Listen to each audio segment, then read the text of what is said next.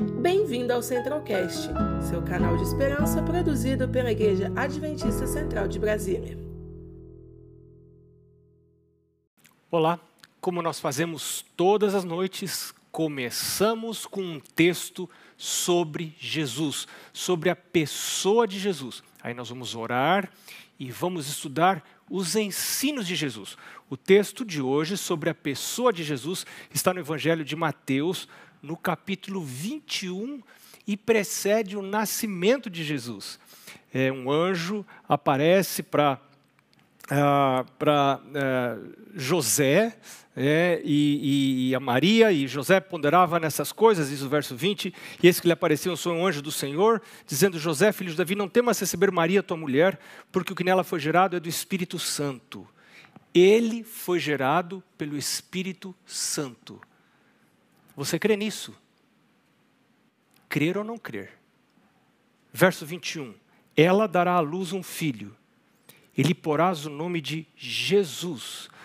Você sabe o que significa o nome Jesus? O nome Jesus significa o Senhor é salvação. E aí o verso termina dizendo: porque ele salvará o seu povo dos pecados deles. De que tipo de salvação você está precisando? De que tipo de salvação eu estou precisando? Joel capítulo 2, verso 32 diz: E será que todo aquele que invocar o nome do Senhor será salvo. Você está invocando o nome do Senhor? Olha, veja, veja quão ampla essa promessa. Todo aquele que invocar o nome do Senhor será salvo.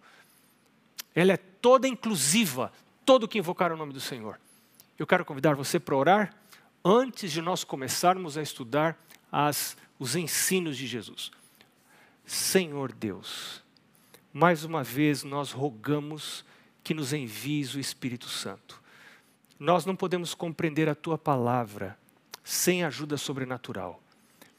Nós queremos orar como oraram os profetas que disseram: Abre os nossos olhos, abre os meus olhos, Senhor. Eu quero que os meus olhos sejam desvendados para que eu enxergue. Vários deles oraram desta maneira, com palavras diferentes mas nós também queremos que os nossos olhos sejam abertos, a nossa mente esteja seja clareada para que possamos compreender as coisas profundas da tua palavra. Agora pedimos a tua presença em nome de Jesus. Amém. Hoje começamos o capítulo 6. Estamos ainda no maior sermão pregado por Cristo. Na verdade, Cristo pregou o sermão, mas a gente não está tendo sermão aqui. Nós estamos tendo estudo bíblico, nós estamos indo quase verso por verso. E eu queria convidar você a aproveitar essa oportunidade tomar a sua Bíblia e falar assim: bom, já que é estudo bíblico, não é sermão, deixa eu participar desse estudo bíblico. E eu vou sublinhar, eu vou anotar as coisas na minha Bíblia. Se você tem condição, se você não está dirigindo, se você está num lugar em que você pode fazer isso, eu quero recomendar para você fazer isso. O capítulo 6, no capítulo 6, Jesus continua dando exemplos da religião verdadeira, de qual é a religião mais desejável para Deus. Isso é tão importante porque a gente a gente começa a ter o rumo para a nossa vida espiritual, para a nossa religiosidade. Olha o que diz Jesus no, no verso 1 do capítulo 6 do Evangelho de Mateus.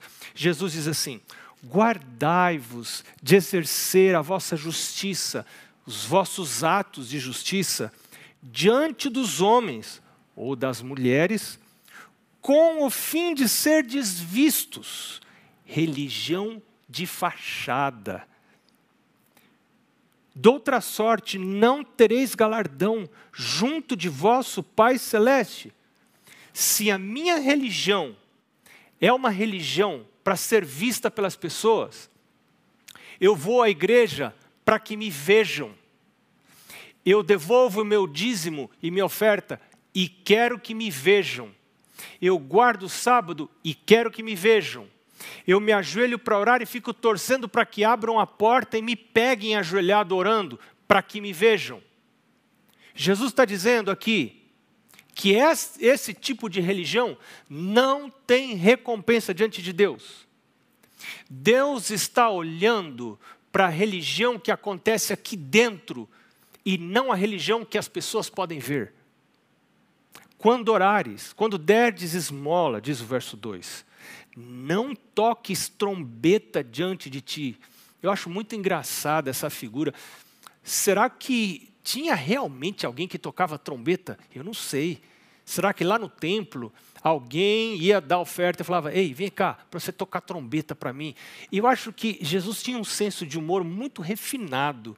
E quando ele pregava, as pessoas ficam, ficavam é, segurando o riso das coisas que Jesus falava. Você imagina uma pessoa com panca de santidade, sabe? Deus não suporta panca de santidade. E tem muita gente que tem panca de santidade, porque panca de santidade promove autoridade, às vezes no meu meio, ali onde eu estou, na minha sociedade religiosa.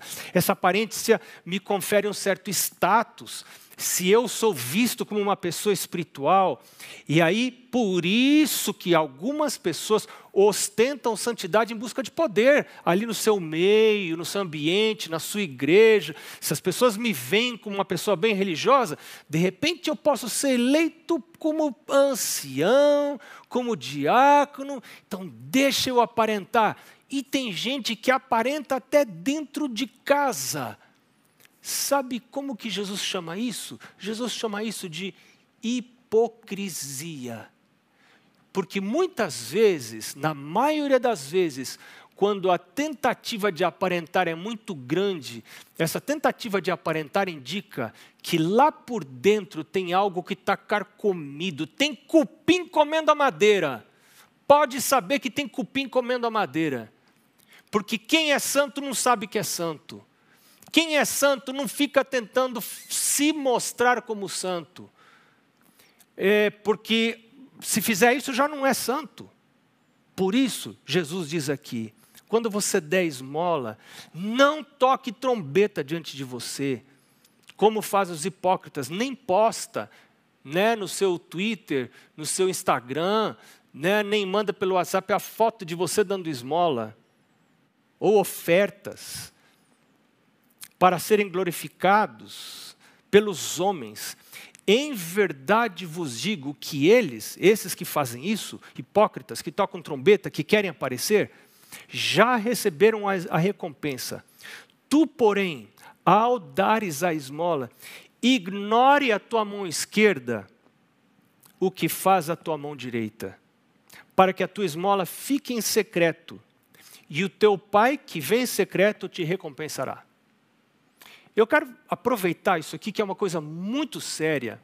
Jesus quer me levar, e eu não sei se você está percebendo, e eu tenho dificuldade de entender isso, eu preciso ler várias vezes para entender, porque eu tenho dificuldade para entender que Jesus não quer uma religião externa, ele quer uma religião interna, ele quer que eu seja cristão por dentro, lá no coração, e não para que as outras pessoas vejam. Isso é a coisa mais difícil do mundo. Difícil ou não? Deixa eu dizer para você, é impossível. A não ser que o Senhor Jesus faça um milagre e transforme a minha natureza, a minha religião vai ser aquela do por fora bela viola, por dentro pão bolorento. Tudo podre, tudo carcomido lá por dentro. Você já viu gente que tem aparência de santidade na igreja e você olhava e dizia: que maravilha, que pessoa santa, como eu queria ser desse jeito. E de repente tem uma queda fulminante, se afasta dos caminhos de Deus. Por que isso acontece? Em muitos casos, a religião de aparência é a razão destas quedas abruptas na vida espiritual. Então, Jesus está dizendo aqui: ao você dar esmola, ignore a sua mão direita, o que faz a sua mão esquerda.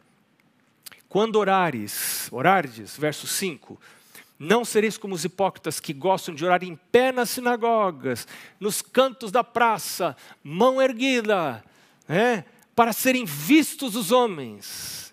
Em verdade vos digo que eles já receberam a recompensa. Eu estou meio sem jeito de falar uma coisa que eu vou falar aqui. Às vezes tem gente que chega atrasada na igreja. A igreja está cantando, todo mundo de pé a pessoa chega atrasada, desfila, vai até lá na frente e se ajoelha para orar. Se você chegou atrasado, fica quietinho. Venha para a igreja, é melhor vir atrasado. Eu me, não estou criticando quem vem atrasado, mas eu tenho que me policiar para eu cuidar, para eu não tentar ostentar santidade. Não faça isso, porque você não vai ter recompensa de Deus. A sua única recompensa é aparecer para os homens. Deus não suporta esse tipo de religiosidade. Tu, porém, quando orares, verso 6, entra no teu quarto, fechada a tua porta, orarás a teu pai que está em secreto. Não é por acaso que Jesus fala para a gente entrar no quarto. Sabe que o quarto, não sei no seu caso, mas para mim o quarto é o lugar onde a gente tira a roupa. É ou não é? Né? Não é lugar onde tira roupa. Você chega no quarto, você tira. Eu não durmo de terno, preciso tirar a roupa para pôr o pijama, alguma coisa para dormir. A gente não dorme com essa roupa. O quarto é o lugar de você se desnudar diante de Deus, tirar todas as máscaras, ser você mesmo, pensar no dia que passou e lembrar dos lugares para onde você olhou, as coisas que você pensou e dizer: Meu Deus, olha como eu sou, me limpa, me transforma, eu quero ir para o céu. Eu quero dizer para você: se você fizer isso, você vai para o céu. Eu tenho certeza que você vai para o céu. Porque a palavra de Jesus diz, aquele, lá em Mateus 24, diz assim: aquele que perseverar até o fim, esse será salvo. Essa perseverança é na perseverança pela busca da santidade, mas não essa santidade de aparência, é essa santidade interior do coração, que só Jesus pode me dar por um milagre. Então, quando você for orar, entra no teu quarto, fecha a tua porta, ponha-se de joelhos e fala: Aqui estou, meu Pai. Eu não quero que ninguém veja que eu estou orando. Eu quero orar em secreto. Eu não quero ter recompensa. Não quero que meus filhos vejam que eu estou orando. Eu não quero que a minha esposa veja que eu estou orando. Eu não quero que ninguém saiba que eu oro, que eu sou uma pessoa de oração. Não quero que as pessoas saibam. Eu quero que o Senhor saiba. E isso é que eu preciso. É essa religião que é desejável aos olhos de Deus. Não tente ter uma religião que é desejável aos olhos dos homens, para receber poder na sua comunidade religiosa, mas viva uma religião que é agradável aos olhos de Deus. E teu Pai que vem em secreto te recompensará. E o verso 7 ele começa a explicar a oração, como é que a gente ora. E orando, não useis de vãs repetições, a oração precisa ser racional e não mecânica. Ela é uma conversação com Deus. Não ore como os gentios que repetem palavras e acham que pela vã repetição eles vão ser ouvidos.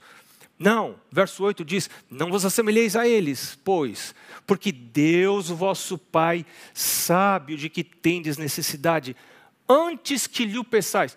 Mas agora eu fiquei confundido. Olha só, se Deus já sabe da minha necessidade, antes que eu peça. Então, para que pedir? Por que, que a Bíblia diz que eu devo pedir? Por exemplo, lá no capítulo 7, verso 7, diz: Pedir, dar-se-vos-á, buscar, achareis, bater, abrir-se-vos-á. Todo que pede, recebe, que busca, encontra, quem bate, abrir-se-lhe-á. E, e Deus diz: peça, peça, peça, seja insistente no pedido. Mas para que pedir? Deus já sabe de tudo que eu preciso, Deus sabe todas as coisas. A oração, uma das funções da oração, é colocar a minha alma em harmonia com Deus. Não é querer fazer Deus fazer o que eu quero. Não sou eu que sou Deus, é Ele. Tem gente que, que, que, confunde as coisas. Tem gente que imagina que Deus é como se fosse um gênio da lâmpada. E a oração é a lâmpada que você esfrega, você está ali esfregando a lâmpada, sai o gênio, pois não, meu amo, o que você quer que eu faça para você? Não, Deus não é o gênio da lâmpada. Deus é Deus, o Criador do universo. Ele é Deus, eu sou criatura.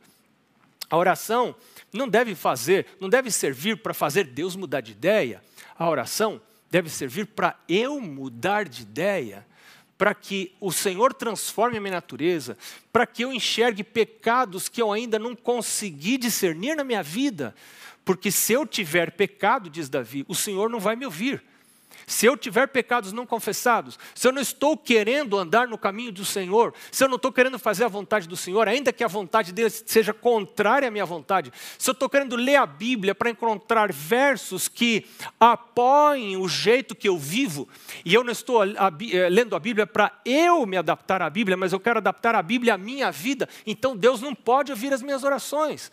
Então, essa repetição, essa oração constante, serve para me ajudar a entender a Deus e para harmonizar a minha vida com Deus e para confessar os meus pecados com Deus, para Deus. Verso 9, Jesus começa a explicar a oração. Portanto, vós orareis assim: Pai nosso. Olha a intimidade, né? Que estás nos céus ele é imanente e ele é transcendente, porque está lá nos céus. Ele é Pai nosso, ele é imanente, está aqui pertinho. Mas ele também é transcendente, porque está nos céus. Santificado seja o teu nome. Santificado é estar separado. Tem pessoas que usam palavras quase desrespeitosas na oração. Ele é o Senhor. Eu tenho que ter respeito na maneira como eu tomo o seu nome nos meus lábios.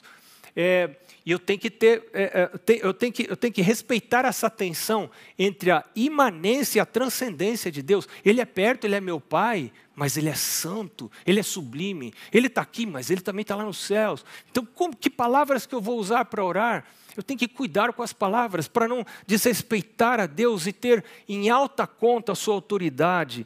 Venha o teu reino, verso 10. Sabe o que quer dizer isso, o reino de Deus? Nós estamos em busca do reino, primeiro reino. Quando eu oro, venha o teu reino, eu estou dizendo, o Senhor manda em mim.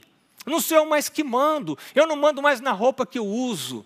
Eu não mando mais nos adornos, que, eu, que tipo de adorno pode, que tipo de adorno não pode, que cor que pode pintar, que cor que não pode pintar. Não mando mais. Agora quem manda é Jesus. Jesus manda na roupa que eu uso. Jesus manda no comprimento do decote que eu uso e da roupa que eu uso, nas cores, em tudo Jesus está mandando. Jesus manda em quem eu vou namorar.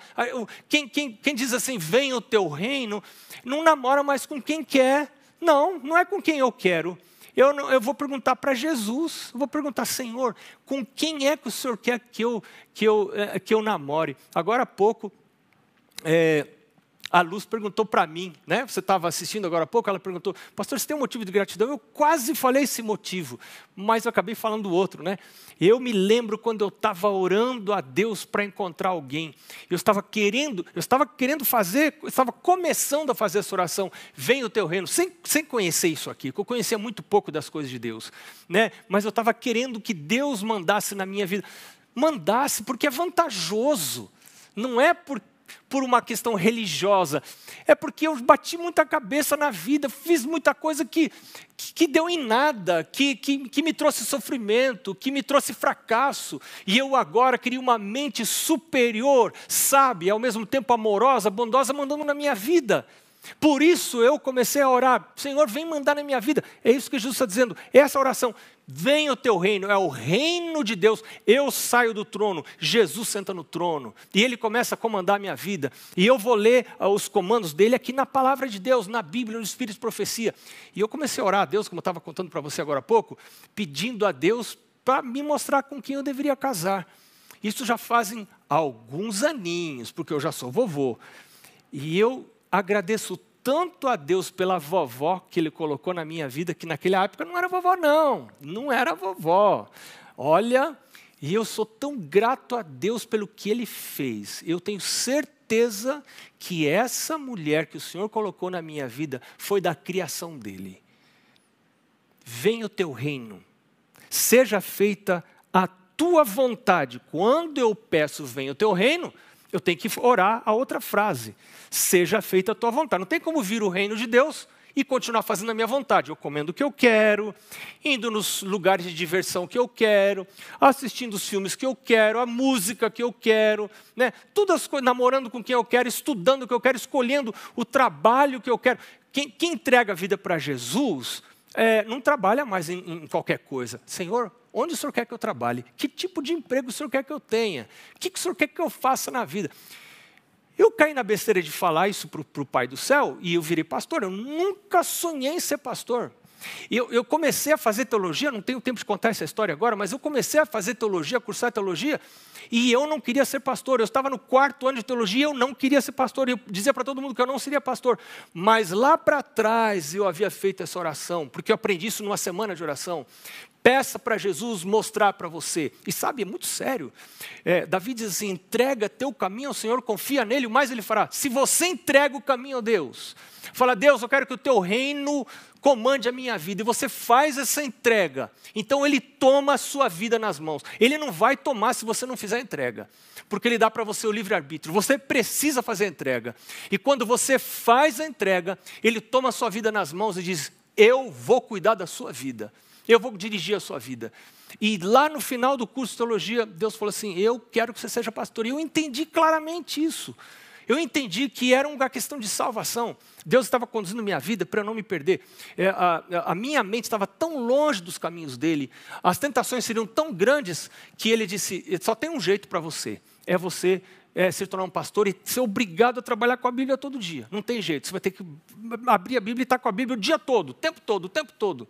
É o jeito de você ir para o céu. Talvez outros não precisem disso que eu precisei. Pergunta para Jesus, mas faz essa oração: venha o teu reino, seja feita a tua vontade, assim na terra como nos céus. O pão nosso de cada dia nos dá hoje. Que coisa maravilhosa poder receber o sustento de Deus. E você saber que é Ele que cuida da sua vida. O seu trabalho, o seu salário é só um detalhe, porque agora é o reino de Deus que comanda a sua vida. E o meu Deus, segundo a sua riqueza em glória, suprirá em Cristo Jesus cada uma das vossas necessidades, Ele sabe de tudo. Quando você ganha o seu salário, você devolve o seu dízimo, o seu pacto, o seu dízimo, o seu pacto, sua oferta regular e sistemática. É um testemunho de que você confia no sustento de Deus. Porque se você não confiasse no sustento de Deus, você não seria tonto de devolver dízimo e pacto, ficar dando dinheiro para os outros. Não, você não é tonto, você é uma pessoa inteligente. Então, quando você, uma pessoa inteligente, devolve dízimo e pacto, você está dizendo, alguém pode dizer, você é tonto. Você, ou você é tonto, ou você está enxergando coisas que outros olhos não veem. Para mim, quando eu faço isso, e às vezes eu faço isso, e é um desafio, é uma tensão, e eu preciso dobrar o meu joelho e dizer, meu Deus, fortalece a minha fé, me ajuda a crer na tua palavra, porque diz-me oferta não é uma invenção da igreja, é uma invenção de Deus, é um exercício espiritual de confiança nele, de dependência dele. E eu quero orar, meu Deus, fortalece a minha fé, me ajuda a confiar que é o Senhor que me sustenta. E hoje eu estava é, tomando uma refeição com o pastor Josanã e contando alguns detalhes de, de, um, de um período da minha vida em que Deus foi muito presente, que os desafios financeiros eram muito grandes, mudança de país e etc. Muitos grandes desafios e vimos milagres e milagres e milagres e milagres e milagres da parte de Deus. Entrega o teu caminho ao Senhor, confia nele e o mais ele fará pão nosso de cada dia nos dá hoje, perdoa-nos as nossas dívidas, assim como perdoamos aos nossos devedores. O perdão é fundamental para que Deus possa ouvir minha oração. Se eu não se eu estou abrigando mágoas, espírito de vingança, o Senhor Jesus não pode ouvir a minha oração, porque Ele foi o que perdoou, foi Ele que desceu do céu. Ele podia, ele tinha avisado Adão e Eva para não pecar. Ele tinha avisado Adão e Eva para não tomar do fruto. E quando Adão e Eva tomaram do fruto, ele podia ter dito: Eu avisei. Falei muitas vezes para vocês. Agora, infelizmente, vocês vão sofrer as consequências. Mas o que ele fez? Adão e Eva erraram e quem sofreu as consequências foi Jesus.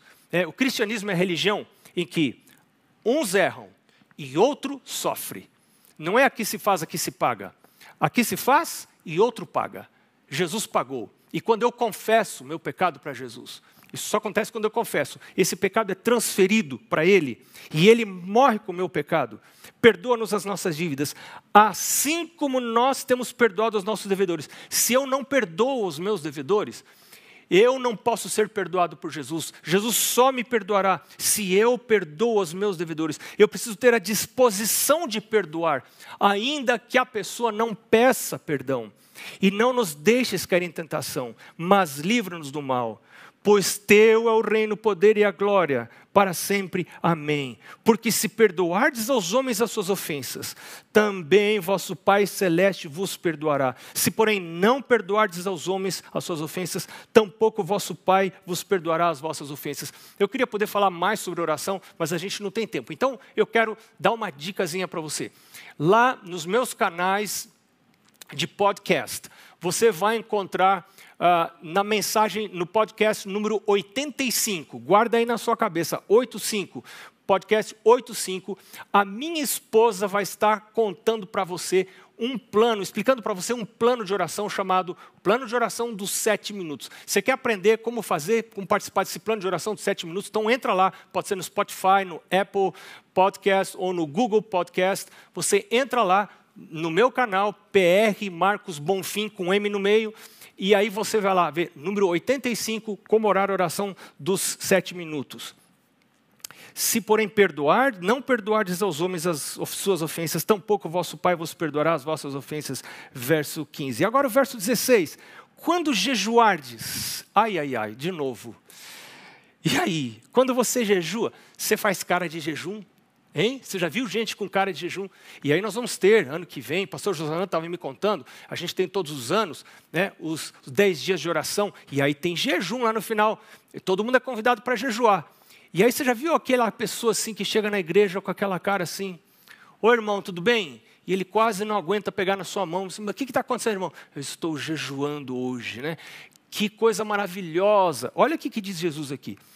Quando jejuardes, não vos mostreis contristados como os hipócritas, com cara de jejum. Quando você for jejuar, não faz jejum para a gente ver. Ninguém quer saber do seu jejum. O jejum não é para você adquirir autoridade ou poder na sua comunidade religiosa. O jejum tem outra função. Para que, que a gente jejua? Não é para penitência, mas para aumentar a minha intimidade com Deus. Algumas vantagens do jejum. O jejum desenvolve a virtude do domínio próprio. Que coisa impressionante! A, gente aprende domínio próprio com comida ou com ausência de comida. Lembra que lá no Éden Deus usou comida para ensinar domínio próprio para Adão e Eva. Jesus, lá no deserto da tentação, foi oferecido a pedra, etc. Jesus, e nós temos que aprender o domínio próprio começando com comida. Ellen White fala que é, é, é, essa, essa é prim, uma das primeiras lições espirituais que nós aprendemos, é a lição do domínio próprio, e a gente aprende com comida. Isso é muito importante ou com ausência de comida. Agora, quando você jejua, você vai ter mais clareza mental para você compreender a palavra de Deus, para você compreender a vontade de Deus e para você ouvir a voz do Espírito Santo, dizendo para você: olha, este é o caminho, ande por esse caminho.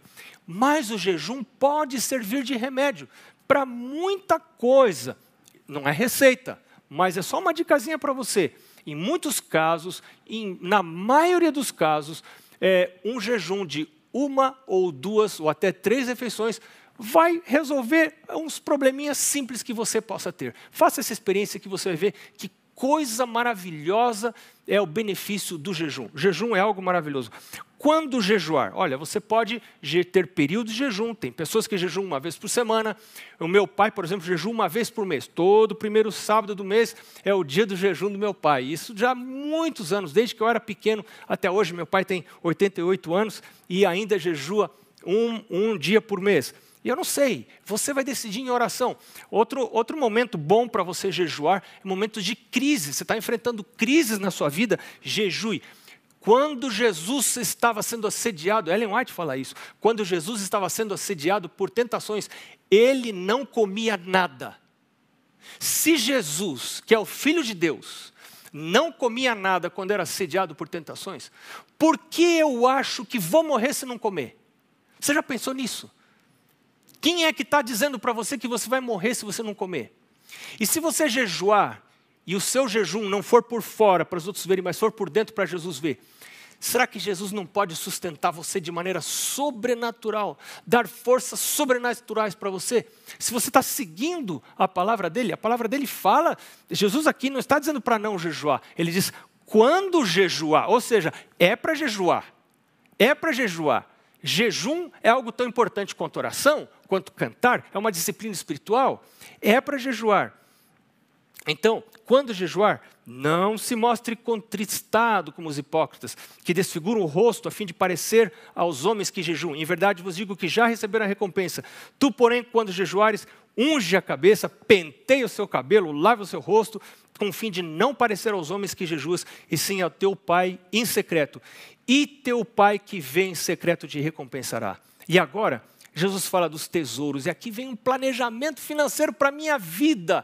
Como Deus quer que eu ah, organize as minhas finanças, as finanças da minha casa, as finanças pessoais. Jesus diz aqui: não acumule para você tesouro sobre a terra, tudo aqui vai ruir, Babilônia vai cair, o sistema financeiro mundial vai cair, não tem nada seguro aqui nessa terra. Quando a gente acumula tesouro aqui nessa terra, é para os homens verem, é ostentar. Eu quero que as pessoas vejam que graça tem se eu compro um carro novo e ninguém vê. Que graça tem se eu tenho uma casa maravilhosa e ninguém vê? Não, eu tenho que tirar uma foto de mim do lado da piscina para postar no meu Instagram, para que as pessoas vejam. Jesus diz: não acumule tesouro sobre a terra para que as pessoas. Você percebe toda a linha de pensamento de Jesus? É a religião à vista e a religião que Deus vê, a religião que os homens veem e a religião que Deus vê. E aqui ele está dizendo: não acumule para você os tesouros sobre a terra, onde a traça e a ferrugem corroem, onde os ladrões escavam e roubam. É, fenômenos naturais podem remover a sua riqueza, o seu tesouro. Homens podem tirar o seu tesouro. Ladrões ou ferrugem, que são fenômenos naturais, né? Mas ajuntai para vós outros tesouro no céu, onde nem a traça, nem ferrugem corrói, e onde ladrões não escavam nem roubam, porque onde está o teu tesouro, ali estará o teu coração. O que significa juntar tesouros no céu? Quero dar umas dicas para você. A primeira delas se encontra em, em, Lucas, no capítulo 12. Eu quero convidar você para abrir a sua Bíblia em Lucas, no capítulo 12. Tem alguns versículos que vão nos indicar o que Jesus está querendo dizer. Como é que será que a gente ajunta tesouro no céu? Como que eu ponho tesouro no céu? Será que isso é algo espiritual ou é algo material? Veja lá, Jesus está explicando, começando no verso 13, ele conta é, ele conta uma parábola, aliás, no verso 16, de um homem rico que produziu abundância, e depois ele construiu celeiros, ele disse, agora eu estou rico, e a minha alma, ele disse para a sua alma, minha alma descansa e te regala, porque está tudo certo, você agora só vai aproveitar a vida, mas Deus diz para ele, verso 20, louco, você é louco, esta noite vão pedir a sua alma, e o que você tem preparado para quem será? E assim, diz Jesus, verso 21, é o que entesoura para si mesmo, mas não é rico para com Deus. Eu entesouro para mim coisas que os homens podem ver, mas essa não é uma riqueza que Deus vê lá onde Ele está. E agora a gente anda um pouquinho para frente, aqui no verso, é, no capítulo 12 de Lucas, e Jesus dentro do mesmo contexto, Jesus diz no verso 33: Vendei os vossos bens. Gente, se a gente não vender, a gente vai perder. Um pouquinho antes de Jesus voltar, nós vamos ter que fugir. Turbas enfurecidas vão nos perseguir. Nós vamos ter que largar tudo para trás, fugir para as montanhas, fugir para as florestas. E aquele que tiver apegado a estas coisas, vai ficar para trás igual ficou o jovem rico, e depois morreu na destruição de Jerusalém. Nós estamos no fim do tempo do fim. Jesus está voltando. Não é hora mais de ficar apegados a estas coisas. É hora de começar a vender. É hora de começar a se desfazer das coisas e transferir as nossas coisas para o reino de cima. Como que a gente faz essa transferência das coisas desta terra para o reino de cima? Como que faz? Olha, Jesus vai explicar. Verso 33 ele diz: Vendei os vossos bens e dai esmola. Fazei para vós outros bolsas que não desgastem, tesouro inextinguível no céu. Quando você dá esmola, quando você dá oferta, quando você devolve o seu dízimo, você está fazendo uma bolsa que não estraga, um tesouro inextinguível no céu, onde não chega o ladrão, nem a traça consome porque onde está o vosso tesouro, aí estará também o vosso coração. Olha que coisa impressionante, quando eu invisto no reino de Deus, quando eu resisto à tentação, porque eu também tenho, tentação de ostentar. Você acha que não? Eu também tenho. Eu tenho vontade de ostentar. Eu tenho vontade que as pessoas vejam as coisas legais, né? Eu tenho vontade, apesar de que eu não tenho nada, mas eu, eu teria vontade se eu tivesse. Claro que eu tenho, né? Eu sou uma pessoa igual a você. Agora, Jesus está dizendo aqui: quando eu resisto pelo poder do Espírito Santo, eu digo, meu Deus, me ajuda pela fé, crer que, terá, que vai haver vida eterna, crer que Jesus está voltando, e eu agora transfiro as coisas deste reino para o reino de cima. Jesus está dizendo, dando esmolas, fazendo o bem para os outros, é, fazendo avançar o reino de Deus nessa terra eu vou ah, é, é, é, ter um tesouro inextinguível lá nos céus. E onde? Aqui está o principal, que ele fala lá em Lucas, e fala aqui em Mateus também, voltando para Mateus, no capítulo 6, verso 21. Onde está o teu tesouro, aí estará o teu coração. Se eu invisto aqui na terra, se o meu alvo é ficar rico aqui na terra, se o meu alvo é ter riquezas aqui na terra, e lembra que é, Paulo fala em Timóteo que o amor ao dinheiro é a raiz de todos os males. Lembra disso? Se esse é meu alvo, o meu coração vai estar aqui na terra, meu coração vai estar pegado às coisas dessa terra, eu vou ter dificuldade de me conectar com Jesus, eu vou ter dificuldade de entender as coisas espirituais, eu vou estar na igreja só de corpo presente, eu não vou estar me preparando para ir para o céu, porque o meu coração só está no céu se o meu tesouro também estiver lá. Se os seus olhos, são os olhos da lâmpada do corpo, verso 22, se os teus olhos forem bons, teus objetivos forem bons, todo o teu corpo será luminoso. Se os teus olhos forem maus, todo o teu corpo estará em trevas. Portanto, caso a luz que em ti há sejam trevas, que grandes trevas serão. E agora Jesus diz no verso 24, e esse é o último verso que vamos estudar hoje. Jesus diz: Se porém eh, ninguém pode servir a dois senhores, porque ou há de aborrecer-se de um e amar ao outro, ou se devotará a um e desprezará o outro. Não podeis servir a Deus e as riquezas. Eu quero só explicar uma coisa para você, antes da gente orar. Uma coisa muito importante. Jesus não está falando contra as riquezas. É, Jesus está nos ensinando como utilizar as riquezas de modo apropriado. As riquezas que Deus quer conceder para os seus filhos. E ele concede as riquezas conforme a gente tem condições de receber. Eu talvez não tenha condições de receber. Se eu tivesse muita riqueza, talvez seria para minha perdição. Mas algumas pessoas, Deus vai conceder riquezas. Mas essas riquezas têm propósito. E o propósito é de que essas riquezas sirvam para fazer avançar o reino dele. Lembram dos dois princípios opostos, o princípio do egoísmo e o princípio do amor. O egoísmo, eu penso em mim, o princípio do amor, eu penso nos outros, eu penso nos mais necessitados, eu penso em fazer avançar o reino de Deus, em levar outras pessoas para o céu. Eu não quero ir para o céu sozinho, eu preciso levar outras pessoas para o céu. Meu Jesus, transforma a minha natureza, transforme a minha mente, crie em mim um coração novo, põe em mim um coração diferente, um coração que adote os seus princípios. Venha a mim o teu reino, seja feita a tua vontade, assim na terra como no céu. Você quer fazer essa oração comigo? Vamos fechar os olhos e vamos orar. Nosso Senhor Jesus, os princípios do teu reino são princípios radicais, que não podem ser compreendidos pelos homens que não têm visão espiritual. Quem tem uma mente carnal não entende as coisas espirituais. Nós queremos entender, Senhor nós necessitamos de uma cirurgia no nosso coração a remoção do coração de pedra e a implantação do novo coração, sensível à tua vontade, ao teu comando. Muito obrigado, Senhor, porque o Senhor nos oferece fazer isso gratuitamente. Nós abrimos a porta da nossa mente, do nosso coração, para que o Senhor entre e faça limpeza e faça transformação. Essa é a religião desejável para o Senhor. E é essa a religião que a gente quer. Não é que é vista pelos homens, mas aquela que é vista por Deus. Aquela religião que é lá de dentro da mente, do coração e que agrada a Deus. Muito obrigado, Senhor. Opera milagres hoje. Eu te peço em nome de Jesus. Amém. Conheça também nossos outros podcasts, Centralcast Jovens Brasília e Centralcast Missões. Que Deus te abençoe.